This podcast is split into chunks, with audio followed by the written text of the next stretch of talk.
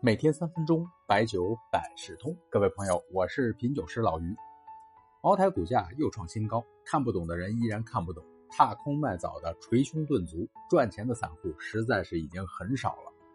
最近呢，有篇文章流传非常广泛，中泰证券分析师直接写了一篇报告：买茅台等于买黄金。其实呢，我想说，从过去十年来看，买茅台可比买黄金赚得多了。二零一零年，新茅台的出厂价五百六十三元，市场价大概一千元。现在呢，茅台出厂价九百六十九元，市场价大概两千五百元以上，涨幅大概是百分之一百五十。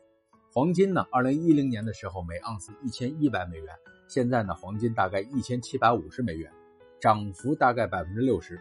这么算呢，茅台比黄金涨得着实很多。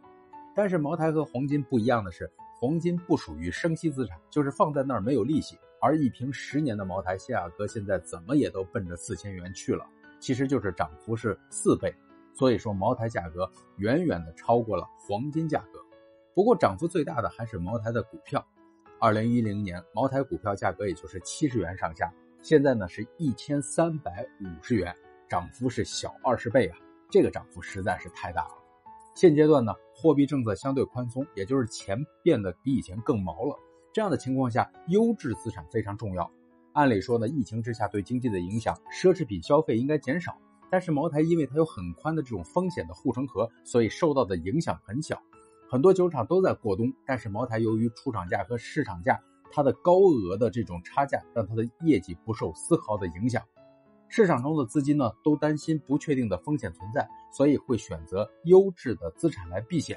所以在这个时候，茅台股价和茅台的现货都出现了资金流入的情况，这也可以解释为什么当前淡季不淡，茅台反而成为当下夜空中最亮的星。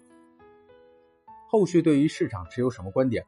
股票和现货的逻辑不一样，咱们栏目当中啊时间短就不讨论了，每个人都有自己的观点，咱们可以微信进行讨论，但是单说结论不提逻辑，对于预测是没有意义的。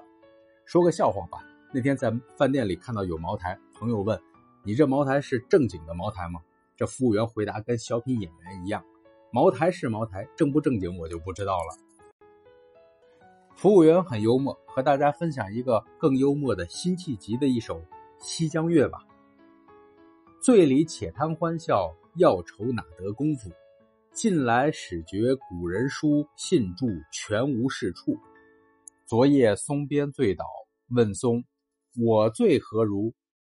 只疑松动要来扶，以手推松曰：“去。”